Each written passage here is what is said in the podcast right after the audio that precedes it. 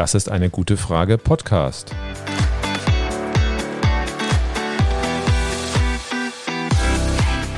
Der Podcast zur Klimakrise. Und zur Energierevolution. Von Cornelia. Und Volker Quaschning. Herzlich willkommen zu einer neuen Folge beim Das ist eine gute Frage Podcast. Heute haben wir uns ein Thema ausgesucht, das die Gemüter bewegt. Denn wenn man den Boulevardmedien glaubt, was eigentlich nie eine gute Idee ist, dann bedroht unser Land eine ganz neue Form von Terrorismus. Auch ich möchte euch herzlich bei unserem Podcast begrüßen. Wir haben mal ein paar Schlagzeilen und politische Statements recherchiert. Der AfD-nahe Deutschland-Kurier titelt Die grüne Gefahr, Klimakriminelle und Ökoterroristen. Der Chef der CSU-Landesgruppe im Bundestag, Alexander Dobrindt, warnt, die Entstehung einer Klima-RAF muss verhindert werden. Auch die Bild-Zeitung titelt Terrorexpertin warnt. Die Klimakleber sind auf dem Weg der RAF. Und der FPÖ-nahe österreichische Wochenblick fragt verzweifelt, droht bald Klimaterror? Deutsche Polizei schützt Sabotageakte der Weltuntergangssekte. Selbst Robert Habeck von den Grünen sagt, wer mit seinem Protest Gesundheit und Leben von anderen riskiert, büßt damit jede Legitimität ein und schadet auch der Klimabewegung selbst. Und die Nachrichten überschlagen sich weiter. RTL News berichtet, nach Klimaprotesten in München, Schülerin Marina Braun, 18, sitzt in Präventionshaft. Sicherheitsverwahrung für Schülerinnen? Also wenn ich das Nachrichtengeschehen der letzten Wochen nicht verfolgt hätte, würde ich mich fragen, was um Himmels willen ist in Deutschland los? Ja, hat der regelmäßige Schulstreik der Klimabewegung nicht mehr ausgereicht? Hat sich der Mob bewaffnet und wollte er die bayerische Staatskanzlei stürmen, um einen Regierungsumsturz herbeizuführen? Oder wurde von Ökoterroristen gar der Wachschutz von RWE erschossen, um mit Sprengstoffgürteln den RWE-Chef in ihre Gewalt zu bringen, um in Bayern inhaftierte Klimaaktivisten freizupressen? Na, du übertreibst mal wieder. Aber das könnte man ja wirklich glauben, wenn man das alles zum ersten Mal hört. Irgendwie drehen momentan einige total am Rad, wenn von ihnen wirksamer Klimaschutz gefordert wird. Wir klären in unserem Podcast immer sachlich auf. Und darum schauen wir uns jetzt mal jenseits aller öffentlichen Aufregung an, was es mit den neuen Klimaprotesten oder wie einige abwertend formulieren, mit den Klimaklebern so auf sich hat. Gut, dann fangen wir doch mal von ganz vorne an und werfen mal einen Blick auf die jüngste Historie der Klimaproteste. Ja, aber bitte im Steno-Tempo. Viele wissen ja hier schon Bescheid. Was ist Steno? Gut, ich fasse mich kurz. Im Jahr 2018 begann die Schülerin Greta Thunberg mit einem Schulstreik und protestierte vor dem schwedischen Parlament für mehr Klimaschutz. Dem Beispiel folgten dann bald weltweit tausende Schülerinnen und Schüler jeden Freitag unter dem Namen Fridays for Future. Die Aufregung über die Schulstreiks war anfangs ähnlich groß wie über die aktuellen Klimaproteste. Naja, ganz so extrem ja nicht. Immerhin wurden die Schülerinnen und Schüler nicht in die Nähe der RAF gerückt. Dafür wurde ihnen aber die Kompetenz abgesprochen. Sie sollen mal besser in die Schule gehen und die Profis machen lassen, forderte damals beispielsweise Christian Lindner. Genau darum habt ihr ja dann auch die Scientist for Future gegründet. Ja, genau. Die Diskussion war damals schon absurd. Fridays for Future hat ja nur das gefordert, was die Wissenschaft in Sachen Klimaschutz seit Jahren dringend empfohlen hat. Um das klarzustellen, haben wir rund 27.000 Wissenschaftlerinnen und Wissenschaftler zusammengebracht, um ein klares Statement abzugeben, die junge Generation hat Recht. Das hat 2019 für einigen Presserummel gesorgt. Trotzdem hat die letzte Regierung ihre völlig verfehlte Klimaschutzpolitik nicht an die Empfehlungen der Wissenschaft angepasst. Erst das vernichtende Urteil des Bundesverfassungsgerichts, bei dem du ja auch einer der Kläger warst, führte dazu, dass die letzte Regierung kurz vor der Bundestagswahl hektisch das Klimaschutzgesetz nachbesserte. Aber das war wohl eher ein symbolischer Akt als ein echter Schwenk zu einer wirksamen Klimaschutzpolitik. So nach dem Motto, hey Leute, wir haben verstanden. Ja, genau, mehr aber nicht. Das sieht man daran, dass CDU und CSU heute immer noch keine wirksamen Klimaschutzmaßnahmen fordern. In der Opposition hätten sie ja mal die Chance dazu. Wie lange demonstrieren Schülerinnen und Schüler von Fridays for Future für Klimaschutz? Über drei Jahre? Und wie viele hundert gesellschaftliche Gruppierungen unterstützen den Protest? Parents for Future, Teachers for Future und viele, viele mehr bis hin zu Omas for Future. Trotzdem ist es in dieser Zeit der Union nicht mal ansatzweise gelungen, auch nur irgendein vernünftiges und realisierbares Konzept zum Einhalten des Pariser Klimaschutzabkommens auf den Tisch zu legen. Totalopposition halt auf Konfrontation und Blockade aus. Dabei wäre so ein Konzept für unsere Demokratie so wichtig. Wenn verschiedene Ideen für wirksamen Klimaschutz auf dem Tisch liegen würden, dann könnten wir ernsthaft über den besten Weg in Deutschland diskutieren. Ja, aber nicht mal die Bundesregierung mit grüner Regierungsbeteiligung hat einen guten Plan, wie sie das Klimaschutzgesetz und geschweige denn das Pariser Klimaschutzabkommen einhalten will. Richtig, aber lass uns erstmal die Klimaprotesthistorie abarbeiten, bevor wir nochmal über die Klimaschutzpolitik in Deutschland reden. Okay, also, es gab ja massive Klimaschutzproteste und vehemente Warnungen der Wissenschaft und der Vereinten Nationen vor den existenzbedrohenden Folgen der Klimakrise. Trotzdem herrscht immer noch weitgehende Tatenlosigkeit unserer Politik. Das hat für eine zunehmende Frustration in der Klimaschutzbewegung gesorgt. Das Gefühl macht sich breit, dass Demonstrationen und Massenproteste eh nicht gehört werden. Und das führte dazu, dass die Bewegung Extinction Rebellion auf Deutsch Bewegung gegen das Aussterben, kurz XR, massiven Zulauf bekam. Diese Bewegung wollte mit friedlichem zivilen Widerstand Aufmerksamkeit für die Klimakrise erzeugen und den Handlungsdruck erhöhen. Viele Aktionen waren hauptsächlich Die-Ins, Flashmobs und Sitzstreiks. Ich glaube, ein Die-In sollten wir kurz erklären. Dabei legen sich zahlreiche Demonstrierende auf zentralen Plätzen, wie zum Beispiel Einkaufszentren, wie tote Menschen auf den Boden. Damit werden alle Zuschauenden mit der Gefahr der Klimakrise konfrontiert. Das sorgt für eindrucksvolle Bilder, vorausgesetzt die Bilder schaffen es auch in die breite Öffentlichkeit. 2019 und 2020 blockierte XR in Berlin zahlreiche Straßen.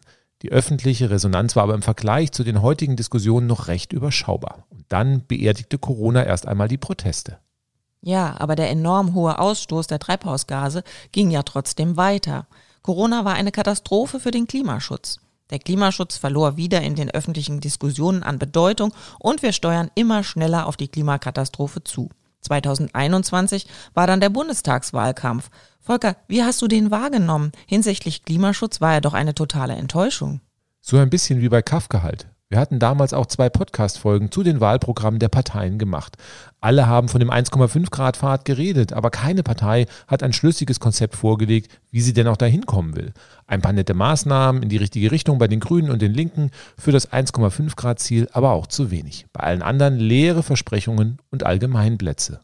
Und daran sind sieben junge Menschen so verzweifelt, dass sie mitten im Wahlkampf in einen Hungerstreik getreten sind. Sie forderten ein Gespräch mit den Kanzlerkandidatinnen und Kanzlerkandidaten und Sofortmaßnahmen gegen die Klimakrise. Am Ende kam ein Gespräch zustande. Klimaschutzmaßnahmen zum Einhalten des Pariser Klimaschutzabkommens aber nicht. Aus den Teilnehmenden des Hungerstreiks bildete sich das Bündnis Letzte Generation, um mit Aktionen des zivilen Widerstands weiter für wirksamen Klimaschutz zu kämpfen. Schon vor der letzten Generation haben sich auch zahlreiche Wissenschaftlerinnen und Wissenschaftler zu Scientist Rebellion zusammengeschlossen, die ebenfalls mit zivilem Widerstand Maßnahmen zur Begrenzung der Klimakrise erreichen wollen. Jetzt gehen also auch Wissenschaftlerinnen und Wissenschaftler auf die Barrikaden, weil ihre Erkenntnisse zur Klimakrise immer wieder ignoriert werden. Aber bleiben wir mal bei der letzten Generation. Über den Namen haben sich nämlich schon einige ziemlich aufgeregt. Genau. Ein Beispiel war im Februar der Soziologe Harald Welzer in einem NDR-Interview. Er sah bei dem Namen regelrecht rot und meinte, wer den Namen letzte Generation verwendet, hätte, aus welchen Gründen auch immer, das Gefühl, dass nach ihnen nichts mehr kommt. Und das sei eine völlig irre Konstruktion und überhaupt, die ganze Bewegung sei absurd, antidemokratisch und infantil. Ich meine, Welzer ist bislang ja nicht unbedingt als Klimaleugner aufgefallen. Er warnt ja durchaus auch vor Klimakriegen und sieht im Klimawandel eine enorme Bedrohung.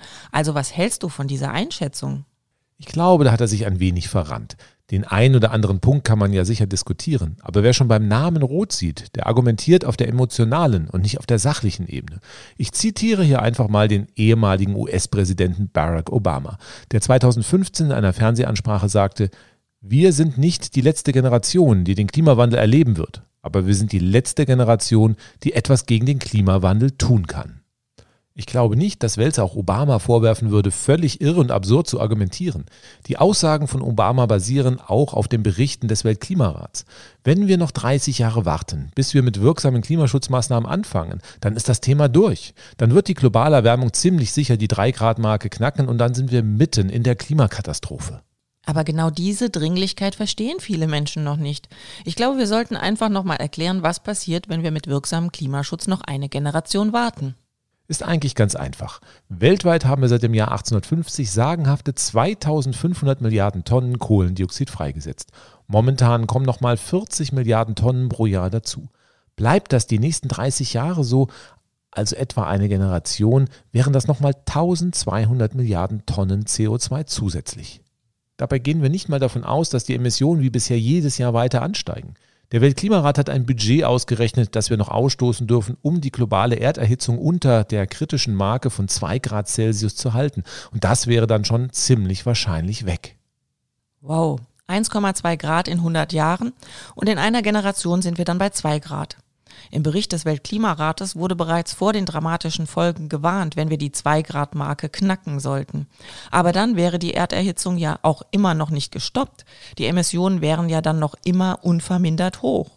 Richtig. Und bis sie dann vielleicht irgendwann mal in 60, 80 oder 100 Jahren bei Null wären, käme noch mal ordentlich was dazu. Eine globale Erderhitzung von 3 oder 4 Grad wäre die Folge. Das wäre dann noch mal genauso viel wie der Temperaturanstieg seit der letzten Eiszeit vor 20.000 Jahren bis zum Anfang der industriellen Revolution. Ich will nur mal sagen, vor 20.000 Jahren waren die Meeresspiegel 120 Meter tiefer als heute, um zu verstehen, was eine Erderwärmung von drei bis vier Grad für Folgen hat. Und Markus Lanz meint, wäre ja gar nicht so schlimm, da könne sich die Menschheit doch einfach mal anpassen. Oh ja, du spielst auf die Sendung von Markus Lanz an, in der er einer Aktivistin der letzten Generation oberlehrerhaft erklärt hat, die jungen Leute sollen doch einfach mal optimistisch bleiben, die Geschichte der Menschheit sei doch geprägt von Anpassung. Ich finde solche Aussagen ziemlich schräg und selbstgerecht. Anpassung heißt ja sich verändern, handeln, reagieren. Und genau diese Veränderung, dieses Handeln bekommen wir beim Kampf gegen die Klimakrise nicht einmal im Ansatz hin. Dabei sind jetzt die Voraussetzungen noch nahezu optimal. Wenn in der Klimakrise eine Katastrophe die nächste jagt, wie soll dann diese Anpassung, die wir heute schon nicht hinbekommen, funktionieren? Naja, aus der Perspektive von Markus Lanz mag das ja sogar stimmen. Er ist extrem privilegiert, wie viele in Deutschland. Wenn Hamburg droht, in den Fluten zu versinken, geht er einfach zu seiner Bank, holt sich einen dicken Koffer voll Geld und baut sich einfach irgendwo in den Dolomiten eine neue Bleibe mit dicker Klimaanlage auf. Für den größten Teil der Menschheit funktioniert diese Art der Anpassung aber nicht. In Pakistan wurde gerade die Existenz von 33 Millionen Menschen durch extreme Fluten weggeschwemmt. 800 Millionen Menschen hungern derzeit weltweit, ein großer Teil davon auch wegen der Klimakrise. Aber die sollen sich nach Markus Lanz bitte schön mal anpassen. Wie soll das denn für diese Menschen aussehen? Einfach mal Kuchen essen statt Brot oder was? Also diese Vorschläge zur Anpassung haben doch auch schon der französischen Revolution nicht wirklich funktioniert. Man muss eigentlich nur die Augen aufmachen, um zu kapieren, dass die Anpassungsfähigkeit der Natur und unserer Zivilisation an seine Grenzen kommt. Schau dir doch einfach mal den Wald an, wie super der sich an die Klimakrise anpassen kann. Wenn wir heute im Wald spazieren gehen, sieht man doch, dass jetzt schon die Grenzen der Anpassungsfähigkeit erreicht sind. Viel schlimmer noch, wir sehen heute das größte Artensterben seit dem Ende der Dinosaurierzeit vor 65 Millionen Jahren. Ja, und so wirklich gut hat die Anpassung der Dinosaurier auch nicht funktioniert. Genau. Und wir sehen jetzt schon, dass die Klimakrise an vielen Orten der Welt Hunger, Elend, Konflikte und auch militärische Auseinandersetzungen verursacht. Und wie sieht da die Anpassung aus? Ganz einfach Flucht. Wir rechnen Mitte des Jahrhunderts durchaus mit ein, zwei oder gar drei Milliarden Menschen, die zur Flucht gezwungen sein könnten. Aus Sicht von Deutschland ist heute noch vieles gefühlt sehr, sehr weit weg. Die Ahrtal-Flutkatastrophe ist schon wieder vergessen. Aber wir haben doch in den letzten drei Jahren gelernt, dass die weltweiten Krisen nicht an Deutschlands Grenzen Halt machen. Unsere Anpassungsfähigkeit wird schon in sehr absehbarer Zeit auf die Probe gestellt werden. Ich würde mir ja wünschen, dass Markus Lanz mit seiner These der Anpassungsfähigkeit recht hätte. Nach jetzigem Stand der Wissenschaft ist das aber völlig reines Wunschdenken. Es ist halt immer das gleiche alte Muster. Wenn du mit einer großen, existenzbedrohenden Krise konfrontiert wirst, gibt es zwei Möglichkeiten. Die erste und sinnvollste wäre, du handelst entschlossen, veränderst dich, entwickelst Lösungen und passt dich an. Halt, stopp. Markus Lanz meint mit der Anpassung ja genau, dass er nicht handeln will. Er will sich ja anpassen, aber erst, wenn die existenzielle Krise uns voll erfasst hat. Dann, wenn Handeln zu spät ist. Bis dahin will er sein bequemes Leben weiterleben. Auf der Titanic gab es ja zwei zeitliche Möglichkeiten der Anpassung. Rechtzeitige Anpassung durch Kursänderung bei der Eisbergwarnung oder halt Anpassung an die neue Situation nach dem Rammen des Eisbergs, also Überlebenskampf um die letzten Plätze in den Rettungsbooten. Richtig. In dem Moment, wo Markus Lanz von Anpassung redet, ist das ein Ausdruck von kognitiver Dissonanz. Das ist dann die zweite Möglichkeit, mit der existenzbedrohenden Krise umzugehen. Er realisiert durchaus, dass ein sehr großes Problem auf ihn und die Menschheit zukommt. Ja, sollte er eigentlich, sonst hätte er ja wohl niemanden von der letzten Generation in seine Sendung eingeladen. Genau. Aber er sieht sich selbst offenbar nicht in der Lage, jetzt im nötigen Umfang zu handeln oder will es auch einfach nicht. Und da bietet ihm sein Unterbewusstsein eine wunderbare Ausrede. Die Klimakrise sei doch gar nicht so schlimm, weil die Menschheit so toll ist im Anpassen und wir bestimmt irgendwas erfinden werden, was uns dann am Ende retten wird. Und er befindet sich da in guter Gesellschaft. Die Geschichte von irgendwelchen dubiosen, rettenden Erfindungen ist ja gerade bei Anhängerinnen und Anhängern der FDP sehr verbreitet. Sie haben nicht verstanden, dass jede Erfindung ihre Zeit braucht. Wenn du in einem Flugzeug sitzt, das durch einen technischen Defekt auf eine Felswand zurast, hilft es dir nichts, wenn jemand in 20 Jahren ein tolles Antikollisionssystem erfinden wird. Die Klimakrise ist so weit fortgeschritten, dass die Zeit für tolle neue Erfindungen aufgebraucht ist. Wir müssen die Krise jetzt mit dem lösen, was wir genau in diesem Moment in der Hand haben und das möglichst sofort. Und genau das ist es ja, was die junge Generation in die Verzweiflung treibt. Sie schaut sich an, was die Wissenschaft sagt, versteht auch, dass wir nicht wie Harry Potter irgendwelche Lösungen herbeizaubern können und sieht dann die vielen Ausreden und Ausflüchte großer Teile unserer Gesellschaft und vor allem von Politikerinnen und Politikern, die immer noch meinen, Kompromisse mit der Physik machen zu können und für jedes auch noch so kleine bisschen handeln, wie Kleinkinder gelobt werden wollen. Das schließt doch wunderbar den Bogen zum Namen der letzten Generation, der als solches ja schon auf große Ablehnung stößt. Also wenn du mich fragst, ist der Name mehr als passend. Und Menschen, die sich über den Namen aufregen, sind Menschen, die sich in ihrer durch kognitive Dissonanz geschaffenen Parallelwelt gestört fühlen. Bei vielen ist das sicher so der Fall. Es gibt aber beim Namen auch noch ein zweites Aufregermuster gekränktes Ego.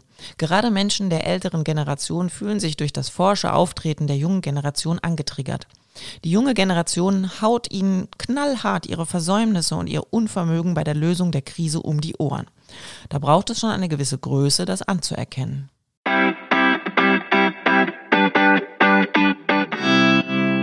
Okay, jetzt haben wir die Wurzeln der letzten Generation beschrieben und sind schon bei den Widerständen hängen geblieben, die alleine der Name auslöst. Aber vor allem die Protestformen sind ja Gegenstand der öffentlichen Empörung und das nicht zu knapp. Die letzte Generation bezeichnet die Protestform als zivilen Widerstand. Jeder zivile Widerstand ist aber eine Form der Nötigung oder Erpressung.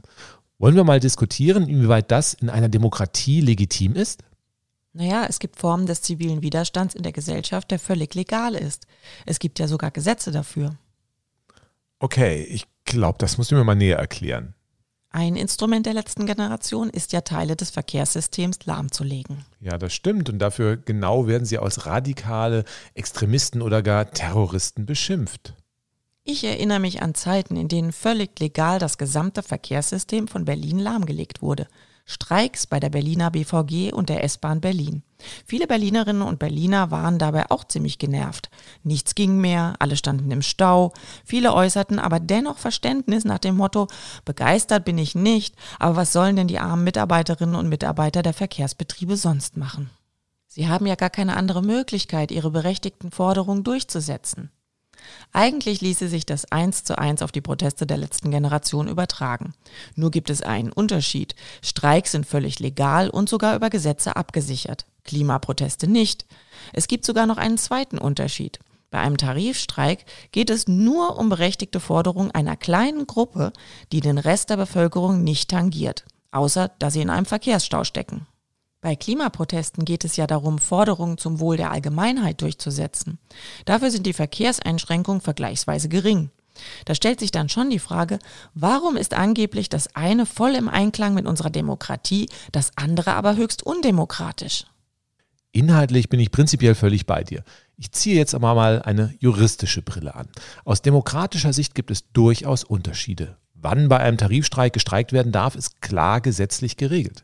Man kann gegen Streik sogar klagen. Das bringt natürlich nur etwas, wenn sich diese nicht an Gesetze und Regeln halten. Für Proteste gibt es das Demonstrationsrecht und auch das ist geregelt und einklagbar. Ziviler Widerstand geht aber über das Demonstrationsrecht hinaus und bricht andere Regeln des Rechtsstaats. In einer Demokratie stellt sich dann schon die Frage, wer darf für welche Forderungen Regeln brechen? Wer darf sich dann alles auf die Straße kleben, um die eigenen Forderungen durchzusetzen? Menschen, die gegen die Maskenpflicht demonstrieren? Menschen, die die Aufnahme von Geflüchteten ablehnen? Oder doch nur Klimaschützerinnen und Klimaschützer? Naja, ich sehe da schon einen Unterschied. Bei der Maskenpflicht oder Geflüchteten geht es nicht um existenzbedrohende Fragestellungen für die gesamte Gesellschaft. Na, das musst du mal mit den Betroffenen diskutieren. Einige sehen in der Maskenpflicht und in der Aufnahme von Geflüchteten durchaus eine Bedrohung für unsere Zivilisation und die gesamte Gesellschaft. Ja, aber erstens gibt es dafür keinerlei wissenschaftlichen Konsens und zweitens würde das nur eine Minderheit so unterschreiben. Die überwiegende Mehrheit in Deutschland unterstützt hingegen wirksame Klimaschutzmaßnahmen und die überragende Mehrheit der Wissenschaft sieht die Existenzbedrohung durch die Klimakrise.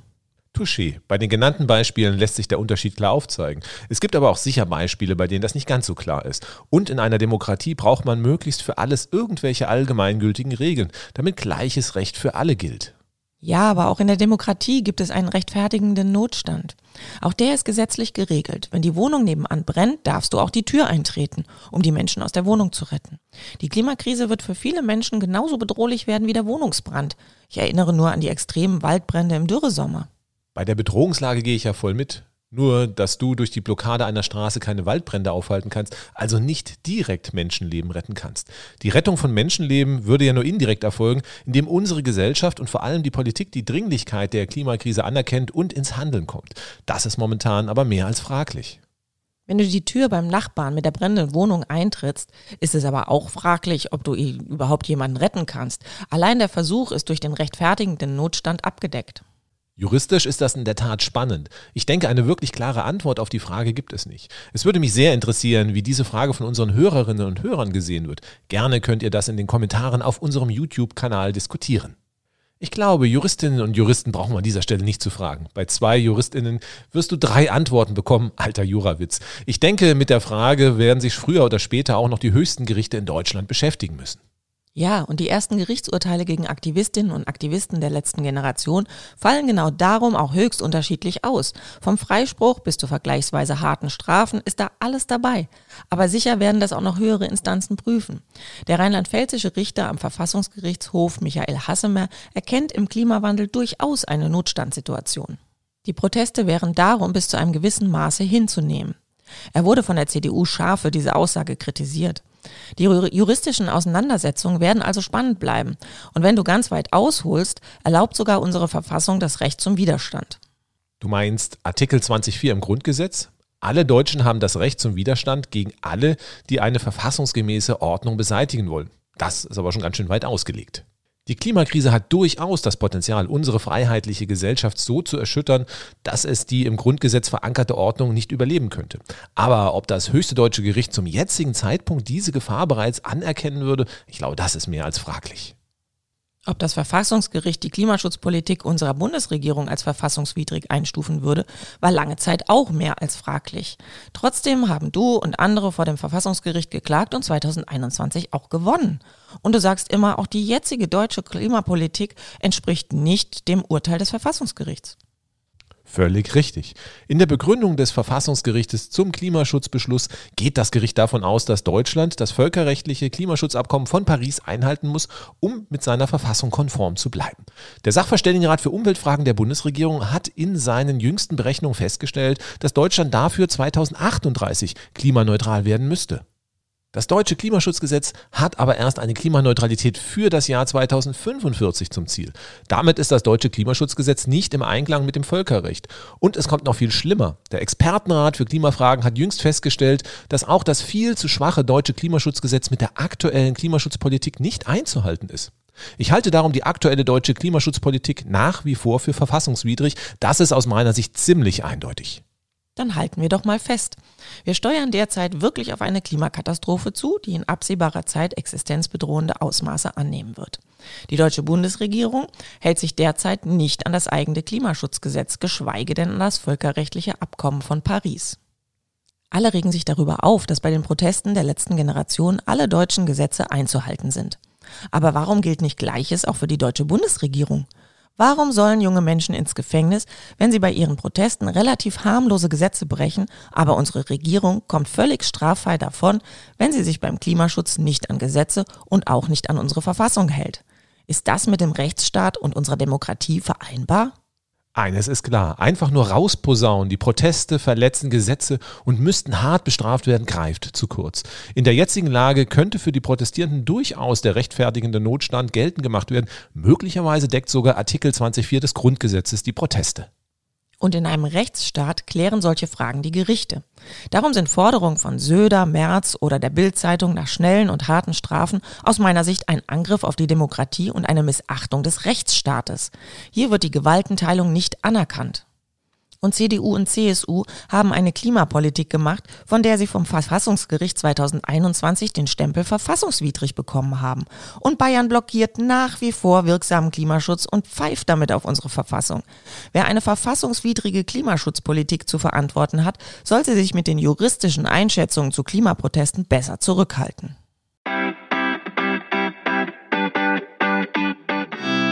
Das ist doch eine gute Überleitung zu den verschiedenen Aktionen, die vor allem in Bayern heftige Reaktionen der Regierung und der Polizei zur Folge hatten. Werfen wir doch mal einen Blick auf die verschiedenen Aktionen und dann auch auf die Diskussionen und Reaktionen darauf. Prima. Ich denke, wir konzentrieren uns auf die Protestformen, die besonders große mediale Aufmerksamkeit bekommen haben. Das Bewerfen von Kunstwerken mit Lebensmitteln, Farbe oder Öl und das Blockieren des Verkehrs durch Festkleben auf der Straße. Fangen wir doch einfach mal mit den Kunstwerken an. Zahlreiche Kunstwerke wurden in den letzten Wochen mit Farbe oder Lebensmitteln beworfen. Das Medienecho war bei all den Aktionen enorm.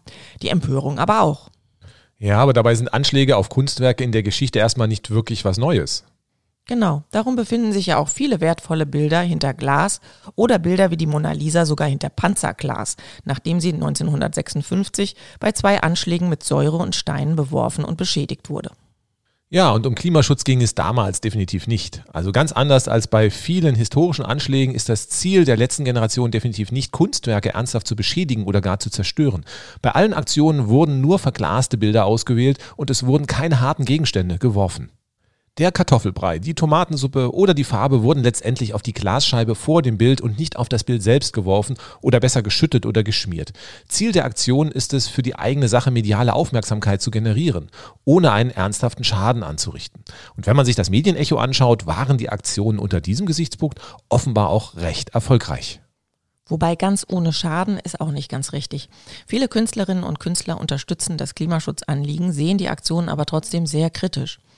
Erst einmal besteht ein gewisses Restrisiko, dass die Glasscheibe bricht und das Kunstwerk dann doch unbeabsichtigt beschädigt wird.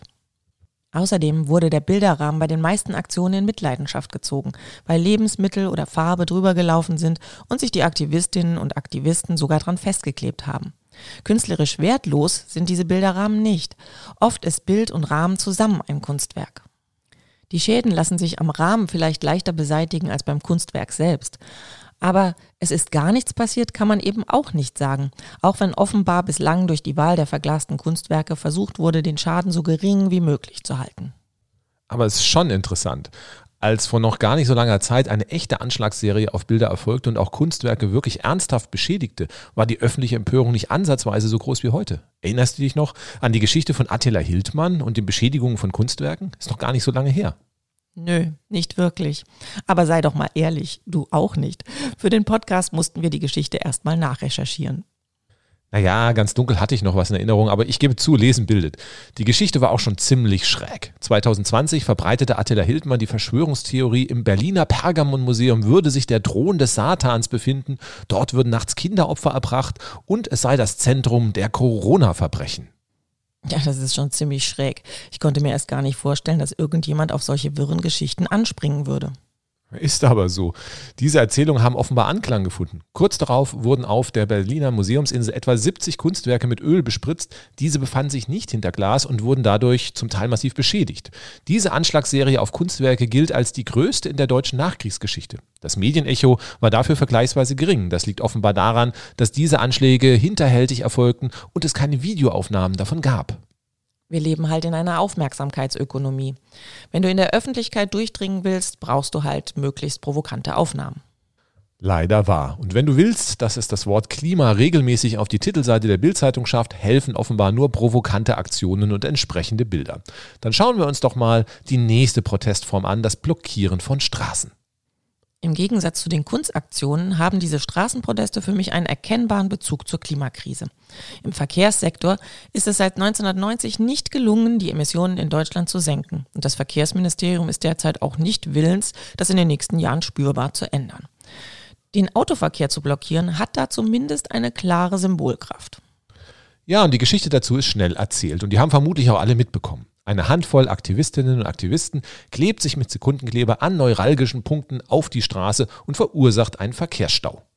Also einen Stau zusätzlich zu den Dutzenden Staus, die es ohnehin täglich gibt.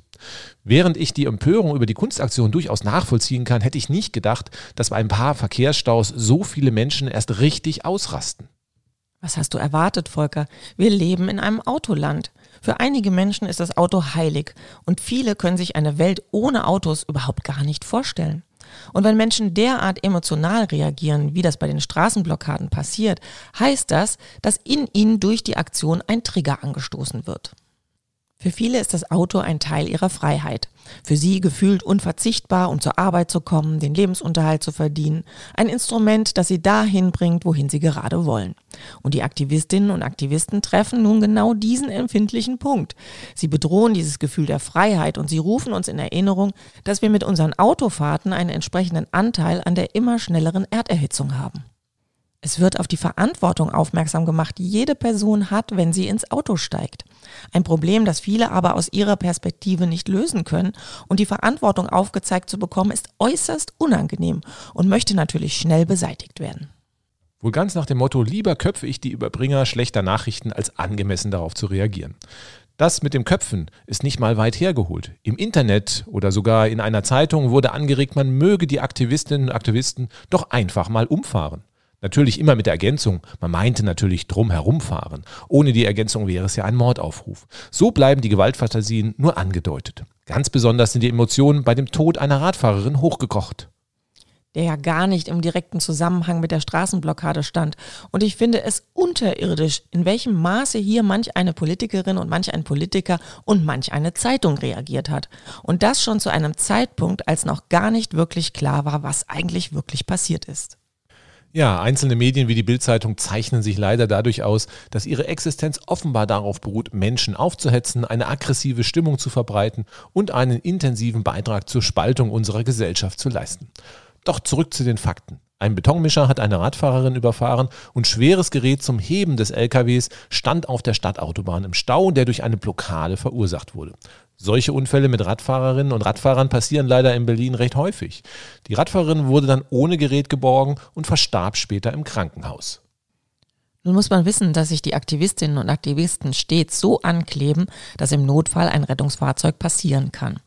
Dass ein Rettungsfahrzeug eine Blockade nicht passieren kann, sollte darum eigentlich nirgendwo vorkommen. In dem Fall wurde die Autobahn auch gar nicht direkt blockiert. Aktivistinnen und Aktivisten sind im morgendlichen Berufsverkehr auf eine Autobahnschilderbrücke geklettert und die Polizei hat vorsorglich zwei Fahrstreifen gesperrt. Das Rettungsfahrzeug scheiterte daran, woran Einsatzfahrzeuge in Deutschland immer wieder scheitern und was immer wieder Menschenleben gefährdet. Viele Deutsche sind einfach unfähig, eine funktionierende Rettungsgasse auf der Autobahn zu bilden. Auch unter normalen Bedingungen hätte das Rettungsfahrzeug 19 Minuten zum Unfallort gebraucht.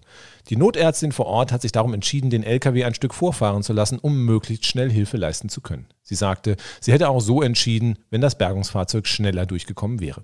Die Feuerwehr meint hingegen, dass das Fahrzeug möglicherweise doch hätte nützlich sein können. Am Ende werden Gutachterinnen und Gutachter klären, was wirklich passiert ist und Gerichte darüber urteilen. Das ist nicht die Aufgabe von Boulevardmedien und auch nicht die von Politikerinnen und Politikern. Wer sich darüber aufregt, dass unser Rechtsstaat in Gefahr ist, sollte erst einmal sich selbst an die Spielregeln des Rechtsstaats halten. Ein wirklich tragischer Fall, der es aber nur wegen der Autobahnblockade und der enormen Empörung über die Aktion überhaupt in die Öffentlichkeit geschafft hat. Wäre das Rettungsfahrzeug im ganz normalen Stau hängen geblieben, hätte niemand etwas von dem Tod der Radfahrerin mitbekommen. Denn Staus entstehen permanent, weil jemand meinte, zu schnell fahren zu müssen oder sich irgendwo reindrängeln musste und dann ein Unfall passiert. Das ist sonst keine Schlagzeile wert. Das ist völlig normal, weil Fehlverhalten von Autofahrerinnen und Autofahrern gesellschaftlich akzeptiert und nicht Gegenstand der öffentlichen Aufregung ist. Ja, und jetzt hatte man endlich was richtig Handfestes gegen die Aktivistinnen und Aktivisten in der Hand. Ein Tötungsdelikt und nicht nur einfach harmlose Straßenblockaden. Nun konnte man den Klimaklebern vorwerfen, dass sie bewusst mit Menschenleben spielen. Genau diese Empörungswelle hat natürlich auch wieder psychologische Ursachen. Die letzte Generation adressiert einen wunden Punkt, unser Gesellschaftsversagen bei der wirksamen Bekämpfung der Klimakrise. Wir sind dabei zwar alle Opfer, aber vor allem auch Täterinnen und Täter zugleich. In dem Moment, in dem man den Aktivistinnen und Aktivisten eine höchst unmoralische Tat vorwerfen kann, relativiert das natürlich den eigenen negativen Beitrag zur Klimakrise. Wir haben zwar auch nicht alles richtig gemacht, aber das ist jetzt egal, weil diejenigen, die da auf der Straße kleben, das sind ja jetzt die richtig Bösen.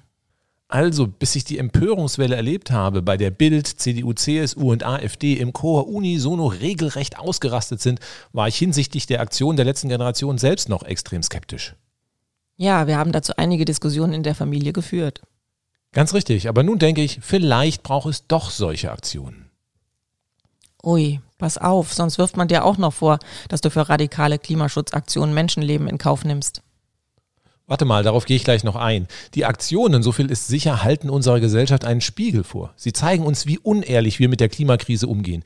Wir wissen doch, dass wir uns alle verändern müssen und das extrem schnell. Aber anstatt über wirksame Maßnahmen zu reden, zeigen wir mit dem Finger immer auf andere. Auf China, auf die Reichen, die Industrie, die Politik oder halt eben jetzt die Klimakleber. Und genau diese Empörungswelle fand ich so dermaßen verlogen. Nach dem Betonmischerunfall wurden im November in Berlin zwei weitere RadfahrerInnen überfahren. Zehn starben im Jahr 2021, bislang schon zehn im Jahr 2022. Haben wir über einen dieser Fälle auch nur irgendwie öffentlich diskutiert? Seit Jahren akzeptieren wir einen hohen Blutzoll auf unseren Straßen. Natürlich könnten wir auch sichere Radwege überall in der Stadt errichten. Dann wäre auch niemand von einem Betonmischer überrollt worden. Sichere Radwege waren schon in den 1990er Jahren ein großes Ding und wurden immer wieder verhindert. Denn dann müssten wir den Autos Raum wegnehmen. Das bedeutet weniger Parkplätze und weniger Spuren auf den Autostraßen. Und wir müssten Teile der Stadt ganz für Autos sperren. Das wollen viele nicht. Lieber sollen Monat für Monat Menschen sterben, sich so dermaßen über Klimakleber aufregen, aber Maßnahmen ablehnen, die wirklich massiv Leben retten könnten. Das halte ich für völlig verlogen. Vermutlich wirst du an dieser Stelle von einigen Angesprochenen stark Widerstand bekommen. Aber ich leg mal einen drauf. In Bayern werden gerade Menschen, die Straßen blockiert haben, in Präventivhaft genommen, weil sie es ja wieder tun könnten. Hm, ein wenig erinnert mich das an den Film Minority Report von Tom Cruise, bei dem auch Menschen auf der Basis von Visionen für angeblich geplante Verbrechen verhaftet und weggesperrt wurden. So schnell wird Science Fiction Realität. Du hattest einen schönen Post auf Twitter geschrieben, ob diese Maßnahmen nicht auch für notorische Falschparker gelten würden, die ebenfalls den Verkehr blockieren. Dafür wurdest du aber übelst beschimpft. Da meinte einer, das eine sei halt eine schwere Straftat, das andere eine Ordnungswidrigkeit. Ja, und noch besser, falsch parkende Autos würden sich nicht an Straßen festkleben. Ein bisschen Klebstoff unter die Reifen und dann wäre es auch eine schwere Straftat. Das wäre doch nochmal juristisch zu klären. Auch das zeigt unser völlig gestörtes Rechtsempfinden. Auf einem Radweg parken, um mal schnell in ein Geschäft zu springen, ist völlig in Ordnung. Auf der Straße sitzen, um für Klimaschutz und die Lebensgrundlagen der jungen Generation zu demonstrieren, nicht. Was meinte einer? Man könnte doch mit dem Fahrrad um das Auto herumfahren. Wo ist das Problem? Ja, und wegen solcher Kommentare auf Twitter poste ich jetzt immer mehr auf Mastodon. Eine extrem angenehme Alternative zu Twitter. Aber man kann ja auch mit dem Fahrrad um Sitzblockaden drumherum fahren. Wo ist denn das Problem? Nur, dass wegen parkenden Autos auf Radwegen schon zahlreiche Radfahrerinnen und Radfahrer schwer verunglückt sind. Aber das ist ja nur eine Ordnungswidrigkeit. Das hat unser Rechtsstaat halt so festgelegt. Autos statt Kinder. Man muss halt Prioritäten setzen.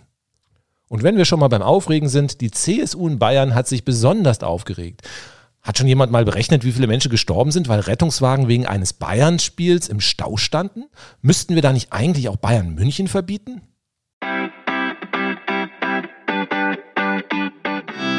Alles, was im öffentlichen Raum stattfindet, hat Konsequenzen für andere. Das lässt sich gar nicht vermeiden. Das gilt für Fußballspiele, parkende Autos oder eben auch Klimaaktivistinnen und Klimaaktivisten. Egal aus welchem Grund schreckliche Unfälle passieren, es ist immer schlimm, nicht nur wenn Klimaproteste stattfinden. Und es ist auch schlimm, dass immer mehr Menschen irgendwo auf diesem Planeten wegen der Folgen der Klimakrise sterben. Volle Zustimmung. Das ist auch eine gute Überleitung zum nächsten Aufreger, bei dem angeblich auch wieder Menschenleben auf dem Spiel standen. Der Blockade von Flughäfen, erst in Amsterdam, dann in Berlin. Hier sind Aktivistinnen und Aktivisten auf das Flughafengelände eingedrungen und haben zahlreiche Starts und Landungen von Flugzeugen verhindert. Kleine Rückfrage. Wo wurden bei der Aktion Menschenleben bedroht? Keine Ahnung. Meines Wissens nach mussten einige Flüge umgeleitet werden, so wie halt bei einem Pilotenstreik oder den üblichen zahlreichen organisatorischen Pannen am BER auch. Das ist für die betroffenen Fluggäste sicherlich extrem ärgerlich, aber nicht lebensbedrohlich. Aber schon rufen wieder alle nach stärkeren und härteren Strafen. Andrea Scheuer von der CSU will Aktivistinnen und Aktivisten einfach wegsperren lassen.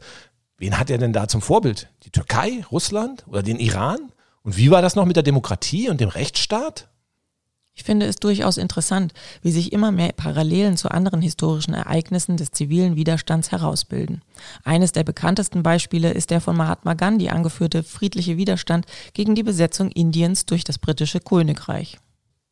In der Geschichte gibt es noch viele andere Beispiele des zivilen Widerstands, beispielsweise bei der Einführung der Frauenrechte oder der Bürgerrechte in den USA. Aber vor allem konservative Kreise sehen bei solchen Vergleichen ziemlich schnell rot. Aber warum? Das Muster ist immer das gleiche. Ein Gesellschaftssystem verwehrt Teilen der Gesellschaft elementare Grundrechte. Bei den genannten Beispielen waren es die Freiheit oder die Gleichheit. Bei der Klimakrise werden auch die elementarsten Rechte vor allem der jüngeren Generation durch unsere Gesellschaft verletzt. Das Recht auf eine lebenswerte Zukunft in einer freiheitlichen Gesellschaft. Ja, und selten war es in der Geschichte so, dass die Machthabenden eingestehen, oh, das ist wirklich Unrecht, das ändern wir mal. Erst einmal wird versucht, das bestehende System und das Unrecht mit Brachialgewalt aufrechtzuerhalten. In Indien wurden am Ende 50.000 Menschen verhaftet und die Kolonialmacht wusste sich am Ende nicht mehr anders zu helfen, als Waffengewalt einzusetzen. Naja, der Schießbefehl wurde bei den Klimaprotesten ja noch nicht gefordert. Du, wenn ich mir die Aussagen von Andreas Scheuer der Bildzeitung oder der AfD so anhöre, dann fehlt da nicht mehr wirklich viel. Interessant ist ja, bei den Aktionen gegen die Kunstwerke haben einige gefordert, die Aktivistinnen und Aktivisten sollten sich mit ihren Aktionen gegen diejenigen richten, die einen besonders großen Anteil an der Klimakrise haben. Das haben sie ja jetzt gemacht. Die extreme Aufregung ist auch wieder ein Fall für die kognitive Dissonanz. Die meisten wissen ja, wie groß der Schaden des Flugverkehrs ist und nutzen trotzdem weiter das Flugzeug. Wir hatten das ja auch schon mal in einer Podcast-Folge besprochen. Genau, nur 12 Prozent der Menschen nutzen weltweit das Flugzeug. Es ist eine kleine Minderheit, die damit einen enorm großen Klimaschaden verursacht. Rund 10 Prozent des von Deutschlands verursachten Klimaschadens geht auf den Flugverkehr zurück. Und unsere Gesellschaft ist nicht bereit, das irgendwie zu hinterfragen. Klimaschädlicher Flugverkehr wird nach wie vor subventioniert und viele Menschen fliegen weiter gedankenlos von einem Urlaub in den nächsten. Die fatale Klimaschutzbilanz des Flugverkehrs ohne irgendeine Aussicht auf schnelle Besserung bereitet mir persönlich extrem große Sorgen. Wir fliegen ja selbst nicht mehr und klären permanent über das Problem des Flugverkehrs auf. Die Aktionen am Flughafen zeigen doch vor allem die Verzweiflung der Aktivistinnen und Aktivisten. Erkennt das Gericht den rechtfertigenden Notstand nicht an, drohen den Beteiligten bei diesen Aktionen mit sehr hoher Wahrscheinlichkeit längere Haftstrafen. Wie vorhin schon erwähnt, wird in Bayern jetzt schon ganz ohne Gerichtsurteil gegen Klimakleber hart durchgegriffen. Präventivhaft. Rechtsgrundlage dafür ist das Bayerische Polizeiaufgabengesetz. Das wurde mal zur Abwehr von Terroranschlägen beschlossen. Das heißt, jetzt kommen schon Antiterrorgesetze zum Einsatz, um Verkehrsstaus zu verhindern. Also absurder geht's kaum noch. Warum? Die Klimaaktivistinnen und Klimaaktivisten werden doch schon von einigen als Klimaterroristen bezeichnet. Ja klar. Gut, dass die NSU oder Al-Qaida nur Mordanschläge verübt haben. Gar nicht auszudenken, was alles in Deutschland passiert wäre, wenn sie sich stattdessen auf die Straße geklebt hätten. Doch zurück zum Polizeiaufgabengesetz. Auf dessen Rechtsgrundlagen werden Aktivistinnen und Aktivisten bis zu zwei Monate weggesperrt. Die Polizei beantragt und ein Richter oder eine Richterin nicken das ohne Rechtsbeistand und ohne Gerichtsverhandlung ab. Ich meine, mit welchem Recht regen wir uns da noch auf, wenn in Russland Demonstrierende weggesperrt werden? Wo ist denn da der Unterschied? Im Prinzip nur in der zeitlichen Begrenzung von zwei Monaten und dem ruppigeren Durchgreifen der Polizeikräfte. In Russland bist du am Ende länger im Gefängnis oder vielleicht sogar gleich an der Front. Ja, aber mit Rechtsstaat hat beides nichts zu tun. Da gilt die Unschuldsvermutung, bis ein ordentliches Gericht das Gegenteil festgestellt hat. Punkt. Genau. Darum wurde das bayerische Polizeiaufgabengesetz auch schon von zahlreichen Juristinnen und Juristen als verfassungswidrig eingestuft. Bis das aber höchstrichterlich geklärt ist, wird es, wie so oft in Deutschland, noch einige Zeit dauern. Eigentlich sollte die Öffentlichkeit schon mal diskutieren, wie viel unser Rechtsstaat und unsere Verfassung für einige Politikerinnen und Politiker noch wirklich wert ist. Wenn es um Klimaschutz geht, offenbar nicht viel. Zuerst ein verfassungswidriges Klimaschutzgesetz der alten Regierung. In der Folge ein hektisch verbessertes Klimaschutzgesetz, das aber von der neuen Regierung auch wieder nicht eingehalten wird. Und anstatt dass die Opposition erklärt, wie es denn jetzt besser gemacht werden könnte, versucht sie einfach diejenigen, die penetrant auf diese Missstände aufmerksam machen wollen, wegzusperren. Damit endlich wieder Ruhe ist und damit man sich nach wie vor nicht um funktionierenden Klimaschutz kümmern muss, was ja so unbequem ist. Wir hatten ja vorhin schon mal erwähnt, ich verstehe es überhaupt nicht, warum es von CDU und CSU nicht mal im Ansatz ein funktionierendes Konzept gibt, wie sie denn das Klimaschutzgesetz in Deutschland einhalten will. Die Menschen in den Parteien haben doch auch Kinder und leben doch auf dem gleichen Planeten. Für die gilt doch keine andere Physik. Und sie müssen doch damit rechnen, dass sie auch mal wieder an die Regierung kommen. Spätestens dann müssen sie doch eine verfassungskonforme Klimaschutzpolitik vorlegen. Aber daran besteht offenbar null Interesse. Permanent schwadronieren Söder und Merz über die Laufzeitverlängerung von drei Atommeilern. Darüber kann man ja durchaus geteilter Meinung sein. Aber die decken gerade einmal ein Prozent unseres Energiebedarfs. Wo soll künftig der Rest herkommen? Wie soll das ohne nennenswerten Windkraftausbau in Bayern oder Sachsen gelingen? Da wären doch mal ein paar substanzielle Antworten gut, aber da herrscht eine völlige Leerstelle. Vielleicht wäre es gut, wenn Politikerinnen und Politiker der christlichen Parteien einfach mal auf die Kirche hören würden. Hm, christliche Politik von christlichen Parteien. Das wäre mal ein ganz neuer und vor allen Dingen völlig interessanter Ansatz. Ja, die EKD-Synode, also das Kirchenparlament der evangelischen Kirche, hat sich sehr klar für die Unterstützung der Anliegen der letzten Generation ausgesprochen. Und einen Shitstorm von der Union geerntet. In Bayern ist man ja katholisch. Da lässt sich Klimaschutz traditionell auch über den Ablasshandel lösen. Mal sehen, ob sich mit der fortgesetzten Zerstörung der Schöpfung und dem Kriminalisierung von Klimaaktivistinnen und Klimaaktivisten beim jüngsten Gericht auch wirklich Punkte verdienen lassen. Das ist aber einigen in Anführungszeichen Christen ziemlich egal. Politiker wie Dobrindt, die einen wesentlichen Anteil an der Energie-, Verkehrs- und Klimaschutzpolitik der letzten Jahre haben und die ihnen das Verfassungsgericht um die Ohren geschlagen hat, warnen allen Ernstes davor, die Klimaschutzbewegung würde sich zu einer neuen RAF entwickeln. Die Bild-Zeitung hat die Steilvorlage auch wieder dankend für die Stimmungsmache genutzt. Aber das wird doch jetzt wirklich reichlich absurd. Die Aktivistinnen und Aktivisten, die sich auf die Straße kleben, lassen sich beschimpfen, bespucken, treten und wegzerren. Wo soll da die Gewalt sein, außer dass sie sich friedlich auf die Straße setzen, sich dem Zorn der Leute aussetzen und wegtragen lassen? Der Verfassungsschutzpräsident Thomas Haldenwang bezeichnete den RAF-Vergleich auch als Nonsens. Und er sagte, und das finde ich einen wirklich guten Satz, die Klimaaktivistinnen und Aktivisten fordern die Regierung zum Handeln auf. Das zeige, wie sehr man dieses System eigentlich respektiert. Das ist doch schon fast ein schönes Schlusswort. Ja, fast. Aber ich will noch mal am Ende einen Aufruf machen. Wir sollten alle wenigstens die Sorgen und Ängste der Aktivistinnen und Aktivisten ernst nehmen und sie nicht weiter als Kriminelle diffamieren. Natürlich steht es jedem frei, diese Form der Proteste abzulehnen, aber die Klimakrise betrifft uns alle. Wie glaubt ihr, werden unsere Kinder und Enkelkinder unser Handeln beurteilen, wenn in ein paar Jahrzehnten vielleicht ein Viertel unseres Planeten unbewohnbar ist und Kriege um Essen und Trinkwasser das Leben der restlichen Menschen bestimmt?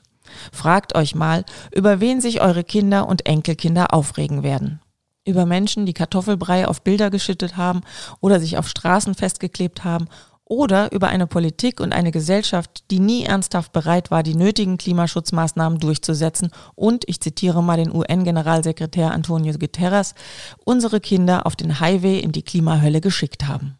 Noch ist es nicht zu spät, die Klimakrise zu stoppen. Aber wir müssen endlich mal aus dem Quark kommen, unsere Verantwortung akzeptieren, uns das bewusst machen und etwas dafür tun. Auch Medien wie die Bild-Zeitung und Co. könnten anstatt Klimaaktivistinnen und Aktivisten ständig wie besessen zu diffamieren und in die Extremismusecke zu stecken, einfach mal neutral und sachlich berichten. Dabei sollten sie aber nicht vergessen, auch einmal ausführlich über die Versäumnisse der Politik und der Gesellschaft sowie fossilem Lobbyismus zu berichten. Und wenn ihr wissen wollt, was ihr selbst zum Klimaschutz beitragen könnt, findet ihr dazu zahlreiche Anregungen in unseren anderen Podcast-Folgen. Und natürlich in unserem Buch Energierevolution jetzt. Und wenn ihr Menschen mit kurzen und knackigen Kompaktinformationen überzeugen wollt, gibt es dazu von Volker jetzt wöchentlich neue Kurzvideos. Diese findet ihr auf YouTube, auf TikTok und auf Instagram. Und von meiner Internetseite aus könnt ihr auch ohne TikTok-Account die Videos ansehen. Informiert euch und mischt euch ein. Ihr müsst ja euch dazu nicht auf die Straße kleben. Es reicht, wenn ihr eure Politikerinnen und Politiker mit dem Versagen bei der Klimaschutzpolitik konfrontiert und mit Freundinnen und Freunden sowie Bekannten diskutiert. Je größer die Zahl ist der Menschen, die wirksamen Klimaschutz und auch die Veränderung unserer Lebensstile mittragen, umso leichter können wir das Schlimmste der Klimakatastrophe noch verhindern. Gerne könnt ihr auch auf YouTube Kommentare zu dieser Podcast-Folge schreiben und untereinander diskutieren. Empfehlt uns weiter. Demnächst könnt ihr sogar unseren Podcast in den Zügen der Ostdeutschen Eisenbahn oder hören. Ein guter Grund, das Auto einfach mal stehen zu lassen. Und wenn euch der Podcast gefallen hat, gebt uns auf alle Fälle ein Like. Abonniert uns bei Spotify, Apple Podcast und anderen Podcast-Plattformen oder auf YouTube. Tschüss, bis zum nächsten Mal. Tschüss auch von mir.